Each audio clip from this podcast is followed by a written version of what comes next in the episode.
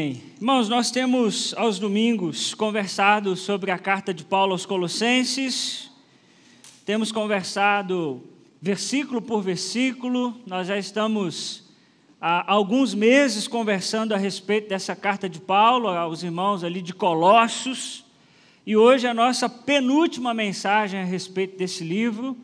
No próximo domingo, se assim o Senhor nos permitir, eu vou terminar toda a exposição desse livro, por isso eu queria te convidar a abrir sua Bíblia comigo em Colossenses capítulo 4, dos versos 7 a 14. É bem o finalzinho da carta, e eu quero falar aos irmãos hoje sobre amizades espirituais. Amizades espirituais. Colossenses capítulo 4, versículos 7 a 14. Colossenses, capítulo 4, versículos 7 a 14. Os irmãos encontraram? Amém? Amém, gente? Tudo bem. Tíquico lhes informará todas as coisas a meu respeito. Ele é um irmão amado, ministro fiel e cooperador no serviço do Senhor. Eu o envio a vocês precisamente com o propósito de que saibam de tudo o que se passa conosco e para que ele lhes fortaleça o coração. Ele irá com Onésimo, fiel e amado irmão, que é um de vocês. Eles irão contar-lhes tudo o que está acontecendo aqui. Aristarco, meu companheiro de prisão, envia-lhes saudações bem como Marcos, primo de Barnabé. Vocês receberam instruções a respeito de Marcos, e se ele for visitá-los, recebam-no. Jesus, chamado Justo, também envia saudações. Esses são os únicos da circuncisão que são os meus cooperadores em favor do reino de Deus. Eles têm sido uma fonte de ânimo para mim. Epáfras, que é um de vocês e servo de Cristo Jesus, envia saudações.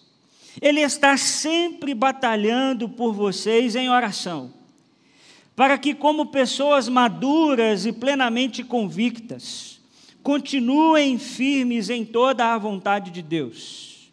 Dele dou testemunho de que se esforça muito por vocês e pelos que estão em Laodiceia e em Herápolis Lucas, o médico amado, e Demas enviam saudações. Vamos orar? Pai, estamos diante da tua palavra e cremos no poder da tua palavra. Cremos, ó Deus, que o Senhor pode falar ao nosso coração nessa noite. Por isso, Espírito Santo de Deus, continue a soprar sobre nós. Nós cremos, Senhor, no nome que está acima de todo nome, que é o nome de Jesus, o nosso Senhor. Por isso, Pai, fala ao nosso coração. Que absolutamente nada agora, Senhor, tire a nossa atenção, mas que nós possamos aprender com o Senhor nessa noite. Te pedimos assim, em nome de Jesus. Amém e amém. Bom, irmãos, nós chegamos aqui na nossa última parte do nosso estudo de Colossenses, nós já estamos há alguns meses conversando a respeito dessa carta. E cheguei, na minha opinião, num dos momentos mais difíceis da carta, porque quando fui estudar para fazer esse sermão, eu falei, gente, o que, que eu vou falar com esse monte de nome que Paulo coloca no final da sua carta? E, gente, nós tendemos, presta muita atenção nisso, que nós temos a tendência de pular as genealogias da Bíblia Sagrada e os nomes da Bíblia Sagrada. Vamos confessar pecado aqui. Quem já disse assim, vou ler a Bíblia toda? Mas quando chegou no número de, quando chegou no livro de números, você começou a dar um miguezinho, aquele negócio, fulano gerou ciclano, que gerou outro ciclano. Quem já fez isso? Eu já fiz. Nós tendemos a achar que esses nomes e esses textos, né, não tem muita coisa a acrescentar para nós, não tem muito a que nos falar. E quando nós lemos esse final da carta de Paulo, a gente passa rapidamente por esses nomes. E a gente acha que isso não tem nada a ver. Mas sabe o que Paulo está nos ensinando aqui, irmãos? O valor de boas amizades. Muito interessante. Paulo começar a citar alguns dos seus amigos que o acompanham na prisão, mas que não o abandonaram, mesmo no momento mais difícil da sua vida. Eu já disse isso aos irmãos algumas vezes, que aqui Paulo está preso em Roma, é a sua primeira prisão em Roma, e ele está preso numa prisão domiciliar, então o trânsito de pessoas é livre. O Paulo não pode sair, mas as pessoas podiam ir passar um dia com Paulo, podiam ir ver como Paulo estava, e é muito interessante a gente perceber nomes e, e saudações que Paulo faz de amigos que não abandonaram, irmãos, que valor tem uma amizade? Quem aqui tem um amigo? Faz assim, mas amigo mesmo, não é aquele negócio assim de lego-lego, não, amigo mesmo. Deixa eu ver, pode ficar com a mão levantada. Tem, tem gente que não tem, não, gente, acontece. Muito bem. Quem tem um amigo de verdade, sabe o valor que tem um amigo sabe o valor que tem. Você saber que no dia da sua angústia, que naquele momento que você não está bem, você tem para quem ligar. Você tem para alguém que, no mínimo, vai orar por você, no mínimo, vai te chamar para tomar um café, para fazer alguma coisa. Essa semana eu vivi uma experiência muito, muito difícil para mim, ministerialmente falando, algo que que pesou no meu coração, que doeu no meu coração, e eu não tive dúvidas. A primeira coisa que eu fiz foi ligar para um amigo que tenho e dizer: ore por mim, interceda por mim, porque hoje eu estou precisando. Amigo, irmãos, é coisa abençoadora na nossa vida. Hoje eu quero falar um pouquinho de amizade, domingo que vem eu vou falar um pouquinho sobre isso também. A ciência tem se debruçado em inúmeras pesquisas comprovam que as amizades são fundamentais para a manutenção da vida. Se você não tem amigos, é uma coisa muito importante, muito interessante de você olhar isso de alguma forma, porque a amizade, esse vínculo de amizade, é muito importante na nossa vida e na nossa caminhada. Mas deixa eu te dizer uma coisa: amigos são poucos. Sim ou não? Amigo, você falar assim, Fulano é meu amigo, é para poucos. Então, amigo é uma palavra que está um pouco em desuso hoje. A gente ouve pessoas dizendo que tem muitos amigos, mas eu já aprendi uma coisa na minha vida: quem diz ter muito amigo, na verdade, não tem amigo. Gente que diz o tempo todo, meu amigo daqui, meu amigo dali, tem 300 amigos. No dia da angústia não aparece um. Por quê? Porque são relações superficiais.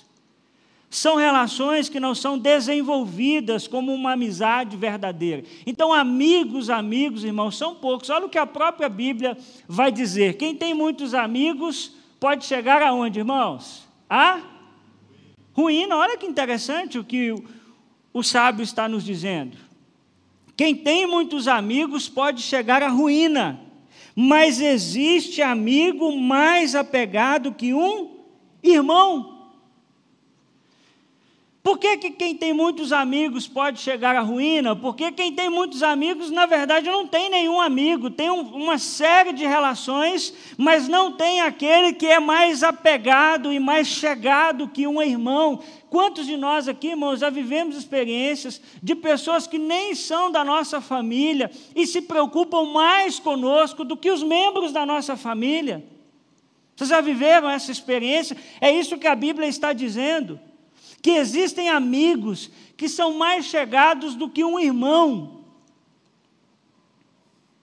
Então, desenvolver amizades é muito importante para a manutenção da nossa vida.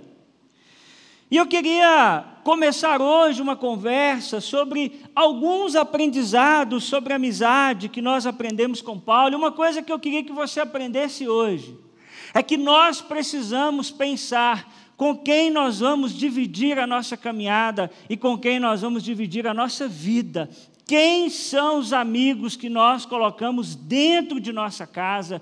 Quem são os nossos amigos que têm acesso ao nosso coração e à nossa vida? Nós precisamos pensar sobre isso. Nessa jornada da vida, nessa viagem da vida, quem vem comigo? Quem pode me ligar? A quem eu posso ligar? Quem são essas pessoas? Quais são as características dessas pessoas? E nós, irmãos, precisamos pensar sobre isso. E hoje eu queria te apresentar alguns amigos de Paulo e depois a gente aplicar isso na nossa vida. Paulo tinha alguns amigos que ele vai citar nesse texto. Irmão, eu preciso da sua atenção hoje. Você consegue? Sim ou não? Eu estou achando que vocês estão meio meio desanimados Vocês estão desanimados, gente? Ah, então tá bom. Isso aí, vai pensando tudo aquilo que a gente está conversando. E eu queria que você prestasse muita atenção, porque a minha tarefa de pregar para você hoje não é fácil, porque tem um monte de nome aqui que você nunca nem ouviu. Então, preciso que você preste muita atenção para você conhecer um pouco mais da história desses homens. Porque, irmãos, nós conhecemos Paulo, nós conhecemos Timóteo, mas tem uns nomes aqui que às vezes a gente nunca nem ouviu falar. Né? Então, eu queria te apresentar um pouquinho quem são os amigos que Paulo cita nesse texto. O primeiro amigo que Paulo cita nesse texto é Tíquico. Quem sabe, ó, se você tiver um filho, você pode botar nele o nome de Tíquico. Gostou? Nome bonito? Ó, você fica falando assim, se tiver um tíquico aqui hoje à noite, nós estamos enrolados, viu? Primeiro que Paulo vai citar é o tíquico, né? Olha lá o versículo 7. Tíquico lhes informará todas as coisas a meu respeito. Ele é o que, irmãos? Um irmão amado, ministro fiel e cooperador no serviço do Senhor. Eu o envio a vocês precisamente com o propósito de que saibam de tudo que se passa conosco e para que ele lhes fortaleça o coração. Muito interessante que o primeiro que Paulo vai dizer é Tíquico. Gente, sem vergonha agora, quem nunca ouviu falar de Tíquico? Está vendo que meu sermão hoje é importante? É, às vezes a gente passa anos e mais anos na igreja e a gente não sabe quem é que Paulo está citando nesse texto. E é por meio de Tique e Onésimo, que eu vou falar daqui a pouquinho, que essa carta chegou até os Colossenses. Olha como ele é importante, porque Paulo está preso. Paulo não poderia levar a carta de Paulo até Colossos, mais ou menos 170 quilômetros de Roma. E Paulo diz: Olha, o Tíquico vai levar para vocês, olha lá, ele lhes informará todas as coisas a meu respeito. Aquela igreja, obviamente, preocupada com Paulo, Paulo está preso. Será que Paulo está vivo? Será que Paulo está bem? Será que Paulo tem roupa para vestir? Está com fome? Será como que está Paulo? Paulo diz: o Tíquico vai até vocês, levar a carta e vai dizer como é que eu estou. O Tíquico vem da província da Ásia, da qual Colossos está, fazia parte, e ele foi encarregado de levar aqueles irmãos não só essa carta aos Colossenses, mas olha como o Tíquico é importante, hein? Ele leva a carta aos Colossenses, ele leva a carta a Filemão e ele leva a carta aos Efésios. Numa viagem, ele sai com essas três missões. Veja como ele foi importante na vida de Paulo, e tudo que eu quero fazer aqui hoje é chamar a sua atenção para a característica dos amigos de Paulo. Olha lá como era Tíquico. Primeiro, Paulo diz que ele era um irmão amado, depois o que, gente? Ministro fiel e o que mais? Cooperador no serviço do Senhor. Paulo não andava com qualquer pessoa.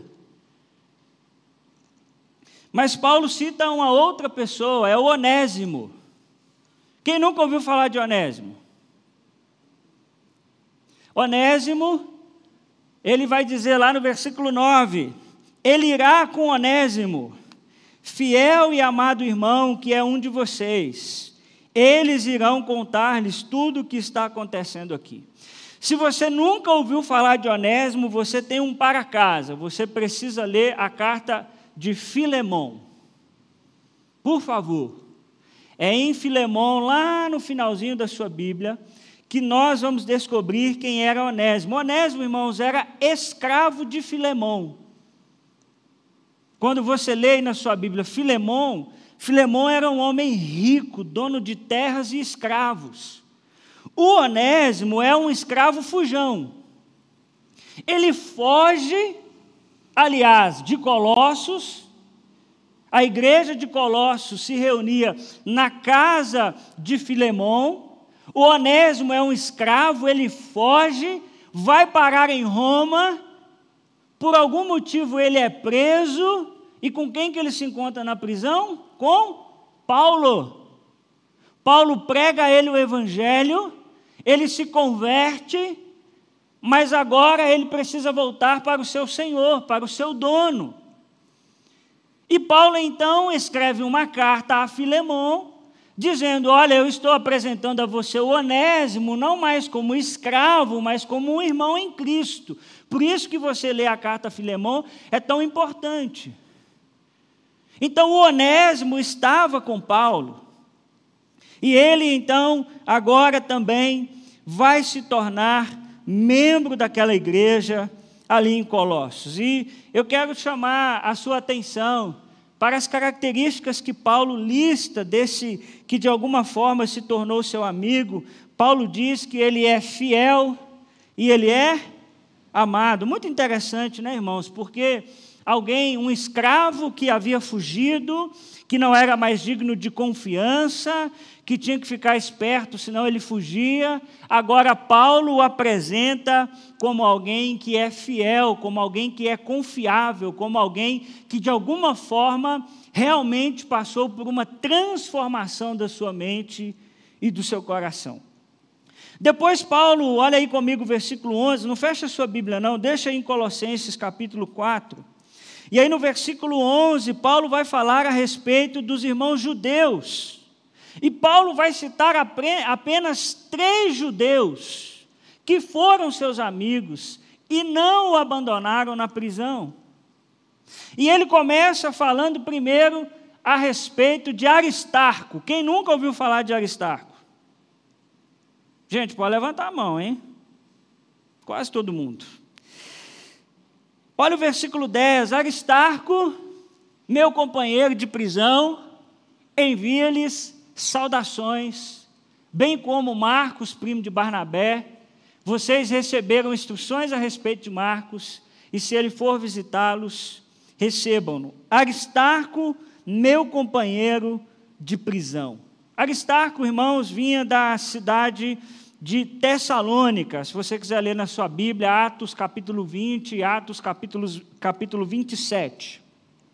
E como Tíquico, ele fez parte da delegação que levou as ofertas das igrejas fundadas por Paulo a Jerusalém. Ele tinha participado da obra de Paulo na igreja de Éfeso, Atos 19, 29, e por isso também era conhecido por muitas pessoas de Colossos.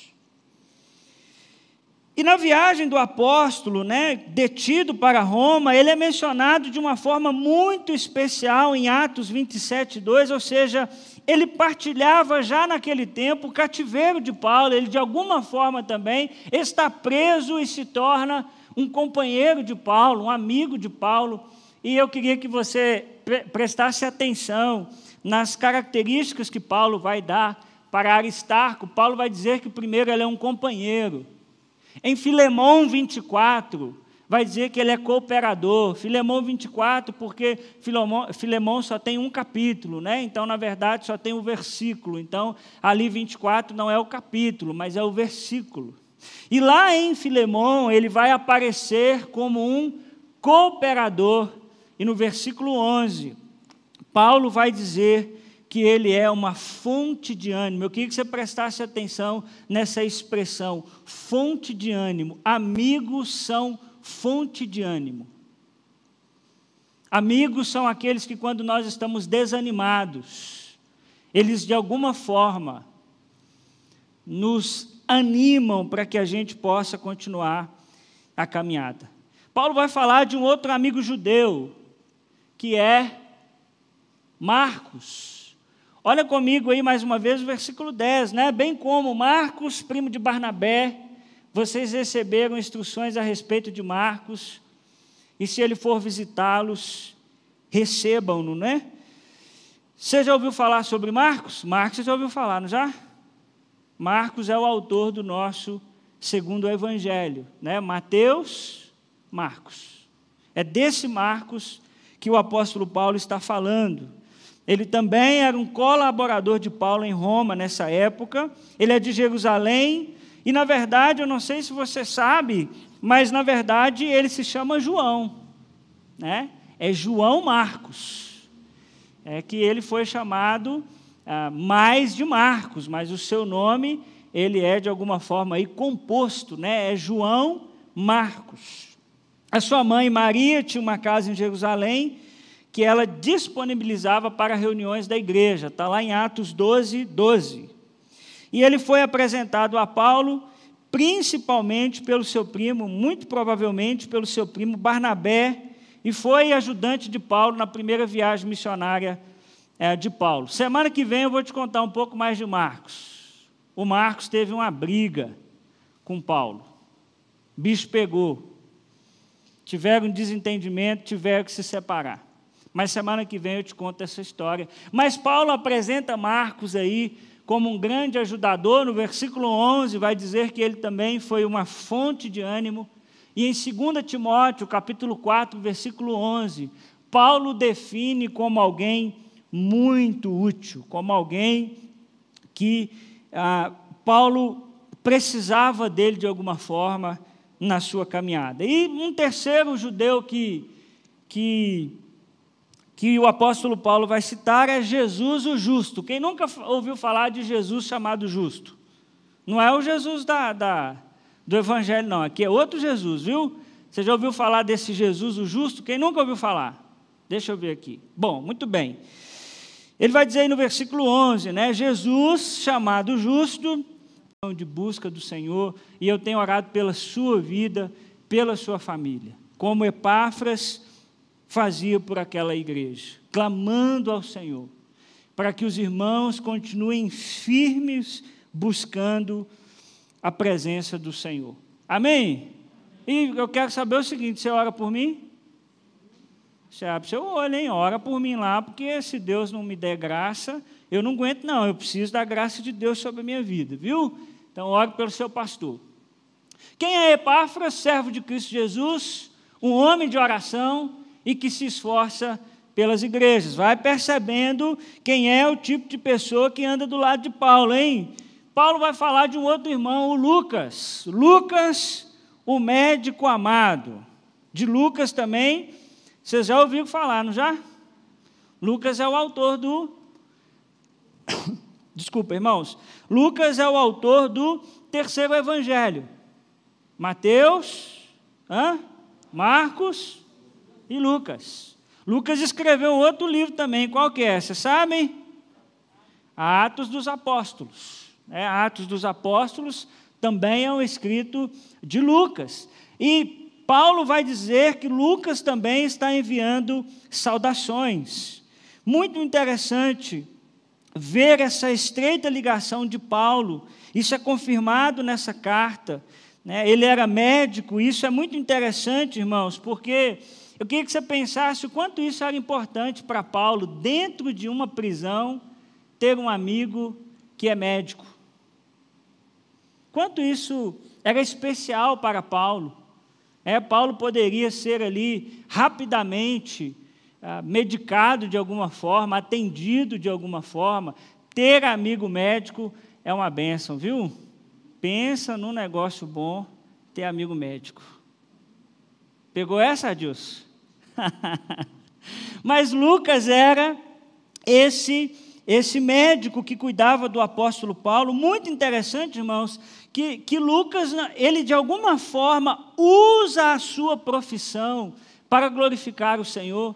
Lucas não diz assim, agora eu vou largar tudo e vou esquecer tudo que eu aprendi. Não, ele usa aquilo que Deus lhe deu de conhecimento, de, de graça, para servir e abençoar a vida do apóstolo Paulo. Usa isso para a glória de Deus. Olha lá como Paulo vai defini-lo: vai defini-lo como amado, como cuidadoso com Paulo por ser médico.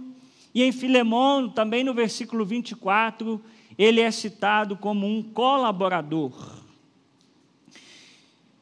E o texto continua, irmãos, nos falando de um último amigo de Paulo que eu queria te apresentar nessa noite, que é o Demas. Quem nunca ouviu falar sobre o Demas? Não é Demo, viu? É Demas. Demas, olha lá, vai aparecer também no versículo 14, e Demas enviam saudações, né? Irmãos, tem uma história de Demas que eu quero te contar só domingo que vem. O Demas eu vou deixar suspense. Mas o Demas foi complicado. Aí você vai ter que voltar semana que vem, viu? Mas olha lá, aqui o que vai aparecer é que ele é um colaborador, é, em Filemão, versículo 24, e um dos assistentes de Paulo no ministério, que deseja enviar saudações à igreja em Colossos e a Filemão. Então, de alguma forma ali, Demas estava presente na vida de Paulo no momento em que ele escreve isso, a tal ponto dele mandar a sua saudação. Irmãos, que amigos, hein? Espetaculares o apóstolo Paulo tinha. Você conseguiu perceber isso? Ele só andava com gente bacana. Ele andava com gente de oração, com gente que o animava, que o reanimava, porque, irmãos, a gente precisa entender isso também. Nós precisamos de amigos que também sejam uma fonte de ânimo para nós, porque tem uns amigos que eu vou te falar um negócio: você chega feliz, você sai acabado. Ele não sabe celebrar as suas alegrias. Ele desmerece aquilo que você conquista, aquilo que você tem. Mas Paulo se cercou dessas pessoas e nós precisamos, irmãos, pensar com quem nós dividimos a nossa vida. É muito interessante saber que Paulo tinha amigos judeus e amigos gentios. Imagina a conversa desse povo sobre teologia, sobre Bíblia. Um acha uma coisa, o outro acha outra, mas mesmo assim eles estão caminhando. E isso é um princípio para nós. Tenha amigos que pensem diferente de você. Tenha a coragem de ter ao seu lado pessoas que nem sempre vão concordar com você. Eu imagino as discussões teológicas que eles tinham, mas o quanto eles eram humildes de se submeter e dizer: Paulo é apóstolo, Paulo está nos dando uma direção. Então não tenha somente pessoas, não tenha na sua vida somente pessoas que concordam com você. Presta atenção nisso que eu estou te ensinando. Não tenha em sua vida apenas pessoas que concordem com você. Essa ideia, irmãos, de que amigo bom é amigo que nunca discorda da gente, isso é furada. É furada. Olha o que Provérbios vai nos dizer no capítulo 27, versículo 17. Vamos ler juntos? Assim como o ferro afia o ferro, o homem afia o seu companheiro. Vamos de novo? Assim como o ferro afia o ferro, o homem afia o seu companheiro. Olha que interessante, né? Essa dinâmica dentro da amizade, aonde o ferro afia o ferro. Como é que ferro afia ferro? Hã? É no atrito. Casamento bom tem atrito. Surpresos? Se o seu casamento não tem atrito, alguém se anula o tempo todo. Casamento bom é ferro que afia ferro.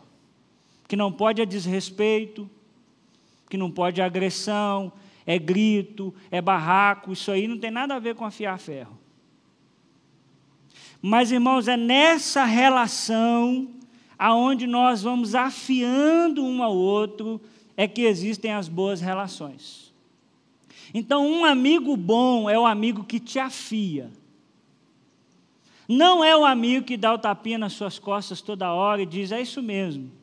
Mas é um amigo que de vez em quando tem a coragem de chegar para você e dizer: esse caminho que você está aí não é bom, isso que você está fazendo não está certo, isso aí não é correto. Mas na nossa imaturidade, não só espiritual, mas também emocional, na falta da nossa inteligência emocional, a gente olha para esse que está nos afiando e diz assim: não, esse aqui eu não quero mais. Estou falando bobeira, gente? A gente só quer quem concorde com a gente. A gente só quer aquele que fala as coisas agradáveis ao nosso coração. Mas amigos de verdade, irmãos, falam verdades que ninguém tem coragem de dizer para a gente que você fique injuriado, mas que depois você para para pensar e diz: o fulano quer o meu bem. Então, meu irmão, muito cuidado com amigos que só concordam com você. Nós precisamos pensar quem são as pessoas que nos cercam. Seus amigos exercem uma influência sobre você. Qual é essa influência? maior bobeira, irmãos, que a gente diz é que ninguém faz a minha cabeça. Eu dizia isso para minha mãe. Não, mãe, fica tranquila. Ninguém faz a minha cabeça. E eu tinha que falar isso mesmo, porque tem mãe que. E minha mãe era assim, tadinha. Parece que todo amigo do filho é maconheiro. Vocês viveram essa experiência assim? A mãe olha assim e diz assim: não gostei não. Aí você traz outra diz: não gostei também não. Você diz, não, mas alguém, alguma hora você tem que gostar, né? E aí eu dizia assim, não, mãe, ninguém faz minha cabeça, não. Mas depois eu descobri que eu estou errado, porque as pessoas fazem a nossa cabeça sim. Nós somos influenciáveis. Nós recebemos influência das pessoas que estão à nossa volta. Sim ou não, gente? Começa, você começa a ter o linguajar daquele que está perto de você. Você começa a ter as manias daquele que está perto de você. Olha o que a Bíblia vai dizer em 1 Coríntios 15, 33. Não se deixem enganar. As más companhias corrompem os bons costumes. Não sou eu que estou dizendo, é a Bíblia que está dizendo. As más companhias corrompem os bons costumes. Por isso você, papai e mamãe, tem que se monitorar com quem os seus filhos andam, porque eles exercem influência sobre o seu filho. Cuidado com essa ideia de que, ah, eu formei ele muito bem, abra o seu olho. Filhos precisam de supervisão. E cuidado com essa ideia que você também tem de que ninguém faz a sua cabeça. Faz. Eu vejo pessoas desistindo das suas famílias porque um amigo falou. Eu vejo pessoas desistindo de muitas coisas na sua vida, porque um amigo falou, desistindo dos seus sonhos, desistindo da sua vocação. E é muito interessante, irmãos, que quando Paulo fala isso, não se deixa enganar, as más companhias corrompem os bons costumes, Paulo está defendendo a ressurreição, sabia? Paulo, se você ler o capítulo, ele está falando sobre ressurreição. Então, tinha um grupo que ficava falando na cabeça do pessoal lá, e que era amigo desse pessoal, e que estava falando contra a ressurreição de Jesus. E Paulo diz: gente, abra a cabeça, porque as más companhias corrompem os bons costumes. Vocês já estão duvidando da ressurreição de Jesus Cristo. Por quê? Porque proximidade gera autoridade. Guarda isso no seu coração. Proximidade gera autoridade. Quem está próximo de você, você costuma ouvir. Quanto mais próximo, mais ouvido você dá. Isso não significa, irmãos, claro, com esse texto, eu não estou dizendo, por exemplo, que você não pode ter amigos que não sejam cristãos. Pelo amor de Deus, nós já passamos dessa fase há muito tempo. Até mesmo que se você não tiver amigos não cristãos, como é que você vai pregar o evangelho para eles?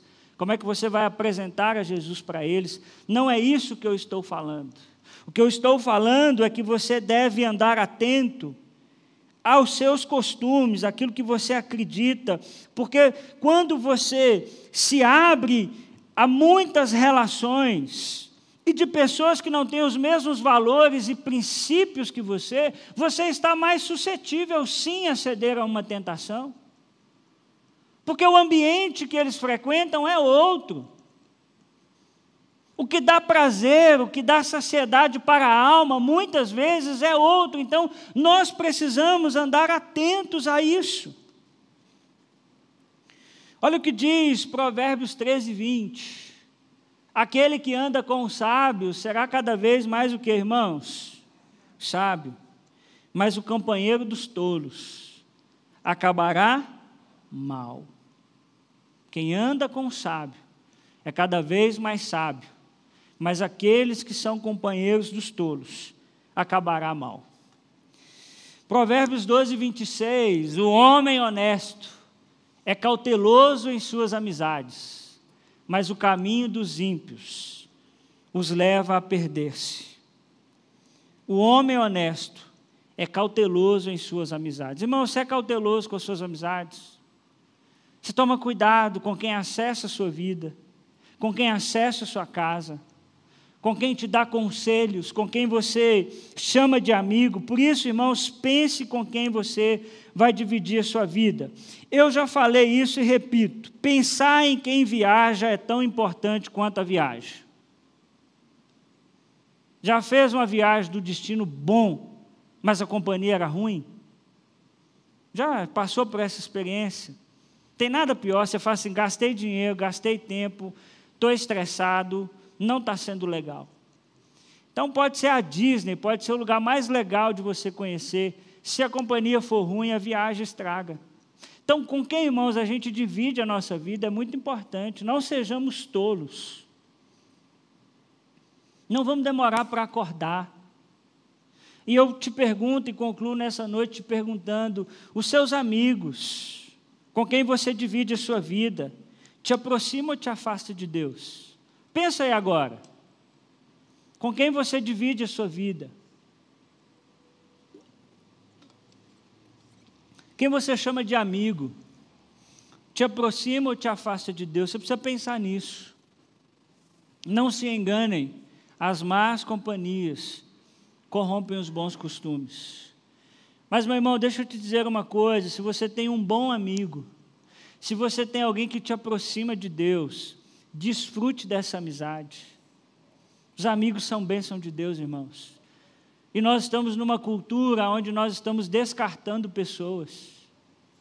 Aonde se o outro errar comigo uma vez, eu não quero mais. Mas Deus nos apresenta amigos para cuidarem do nosso coração, como fez com Paulo. O que Paulo está dizendo, em outras palavras, é: eu só cheguei até aqui porque tem gente comigo tem amigo cuidando da minha saúde, tem amigo cuidando de mim, tem amigo orando por mim. Então, meu irmão, reveja suas amizades. Essa, para mim, é o grande ensino de Paulo para nós. Eles te aproximam de Deus ou te afastam de Deus. Amém? Queria chamar o ministério de louvor aqui, nós vamos encerrar o culto nessa noite. E nós vamos terminar cantando uma canção, depois eu volto para orar com você. Nós cantamos uma canção hoje que diz que ao erguermos as mãos para adorar e clamarmos a Ti, Tu virás. E no final nós declaramos que Santo, Santo é o Senhor. Irmãos, declarar a santidade do Senhor é declarar que a santidade do Senhor está presente em todas as áreas da nossa vida, inclusive com quem nós nos relacionamos. Precisamos de amizades santas, precisamos de amizades que nos aproximem de Deus, que nos levem para mais perto de Deus. Isso também tem a ver com declarar a santidade de Deus. Amém, gente?